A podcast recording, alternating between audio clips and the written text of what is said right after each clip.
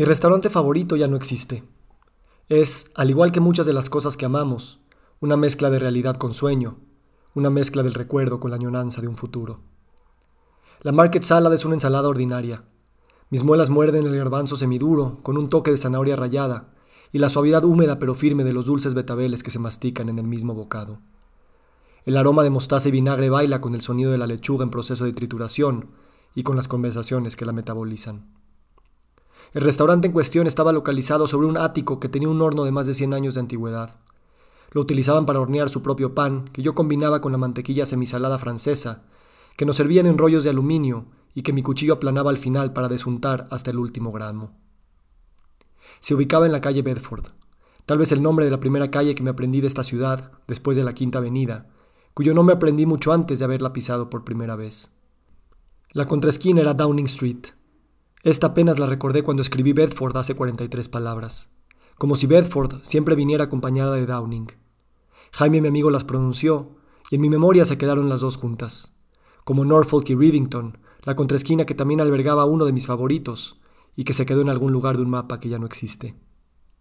Amaba tanto ese lugar que más de una vez fui solo a cenar.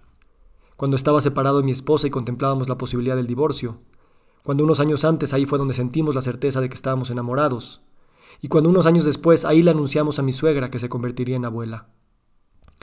Ella lloró, y yo saboreé esas lágrimas que se mezclaban con la mantequilla de ajo que se derretía encima del filé miñó, el plato fuerte que más pedía. Esa hija nació y la llevamos a cenar para celebrar el año nuevo, apenas con un mes de edad, en medio del invierno nevado que decoraba los ventanales en escuadra, que la arquitectura del lugar siempre lucía. Yo no soy alguien de relaciones públicas, pero en este lugar algunos me conocían. A fuerza de verme en ocasiones especiales vistiendo mi abrigo favorito, el host me guiñaba el ojo como anunciando que se iba a apurar para conseguirme mesa, pero también porque sabía que no me importaba esperar en la barra con mi copa de vino. Tomar una copa en un bar en la Gran Manzana tiene algo mágico, como si pudieras ver los engranajes engranarse dentro de un reloj y escuchar las sutilezas que se producen entre los roces de tuerca y tuerca, siempre con algo de tensión, pero también lubricación. Es mágico porque estás ahí a propósito y porque te das el tiempo de esperar a que te den mesa o a que te mueras, sin prisa por sentarte en ella. La espera es el fin. Un bartender sabe que la vida sucede mientras lava el vaso y escucha de reojo a la mujer que le cuenta a su amiga la falta de lubricación en sus engranes. No sé si mi memoria me engaña, la memoria es engaño en tanto que es una realidad en sí misma, pero creo recordar comer a hígados encebollados, un platillo que muchos no entienden, yo tampoco, pero que funciona a la perfección. Es barato, feo y desordenado, literalmente el órgano de una vaca que descompone grasa extendido sobre tu plato, pero yo lo serviría en cualquier restaurante que aspira a las estrellas. El restaurante tenía un hijo más pequeño a menos de una cuadra de distancia. Le llamaban The Market, y fungía de tiendita para llevarte a casa los ingredientes básicos con los que en el restaurante cocinaban. Algunos quesos, el hummus, los encurtidos, y por supuesto el pan. Había una barra donde te preparaban al momento unos toasts que costaban 10 dólares cada uno, 14 si agregaba salmón como yo, pero cada mordida valía algo que el dinero no puede comprar. Hoy pagaría 100 o 200 dólares por esa pieza de 7 centímetros cuadrados donde se contenía el universo. Saboreo la sal gruesa que el Lloyd esparcía sobre mi salmón, la muerdo con mis incisivos, mis ojos se humedecen y mis células se relajan de tan solo saber lo afortunado que soy y que he sido.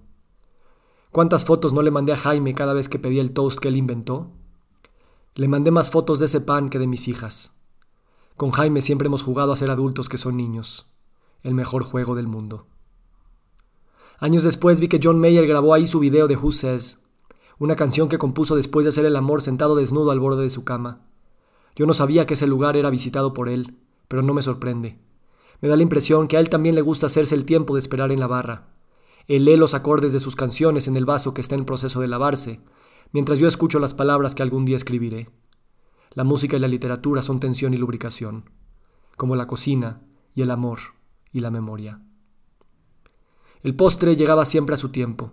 Sin excepción pedíamos el bread pudding, mitad nuez con plátano, mitad chocolate chip. Ni la memoria ni las palabras pueden recrear el momento en el que mi cuchara rompía el azúcar caramelizada y escarbaba lo duro y suave del pan ablandado por el helado derretido que se metía en sus comisuras. Mis papilas gustativas no solo predecían el sabor, sino que gustaban de la compañía de tantas personas que llevamos ahí para que probaran la joya de nuestra corona. Amigos, padres, nuevos conocidos. El pan ablandado hace comunión, hace amigos a los extraños y con un poco de atención también hace extraños a los amigos de siempre, la única forma de que la amistad evolucione. Nadie es el mismo después de un postre que por no querer apantallar te sorprende cada vez que lo repites y repites. Yo soy más de comida salada que de dulce, pero eso es porque sé que el dulce siempre estará ahí. El postre siempre llega a su tiempo. Rememorar el bread pudding me hace confiar en mi futuro. Cerraron primero el market y unos años después el restaurante. Fueron las fuerzas del capitalismo que les triplicaron el precio de renta, y las fuerzas de la urbe que cambia como cambian las personas que me servían el vino, me guiñaban el ojo y me untaban el hummus sobre la rebanada de pan grueso y tostado. Siete centímetros cuadrados atestiguaron los procesos que soy. Me pregunto si fui ahí con mi cuñado antes de que muriera, si iré con mis hijas ahora que ese lugar está y no está entre Bedford y Downing. Me pregunto si iré solo y me sentaré en el booth de la entrada que no tenía cojín y que ahora que lo pienso queda mucho mejor para uno que para dos. No así nuestra mesa favorita de la esquina, que le daba a cada quien una vista directa a ambos lados de las entrecalles del mundo y de la persona que tenía enfrente. Tenemos en casa el recetario de este lugar.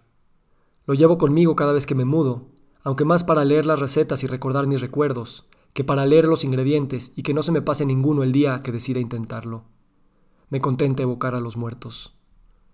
En el libro están las fotos de nuestros platillos favoritos, pero solo funcionan cuando cierro los ojos y siento con todo el cuerpo lo que sentía cuando de niño me acostaba en la cama de mis padres y mi mejilla reposaba en las comisuras de sus sábanas y me llegaba el aroma de sus pieles vivas. Si viera la foto de esas sábanas, nada de esto sucedería. Ojeo mis recuerdos y cual recetario quiero preservarlos. Pero un espárrago fresco se debe de consumir ese mismo día. Esa es la vida de la vida. Al ver estas recetas, veo que sigo cultivando los ingredientes para cocinar mis platillos favoritos. Amor, paciencia, soltura, expectativa, ligereza, risa. Vestir mi abrigo y sentirme privilegiado. Estos son los ingredientes que, además de recuerdos, son los ingredientes de las entrecalles de mi presente y mi futuro. Mi restaurante favorito existe.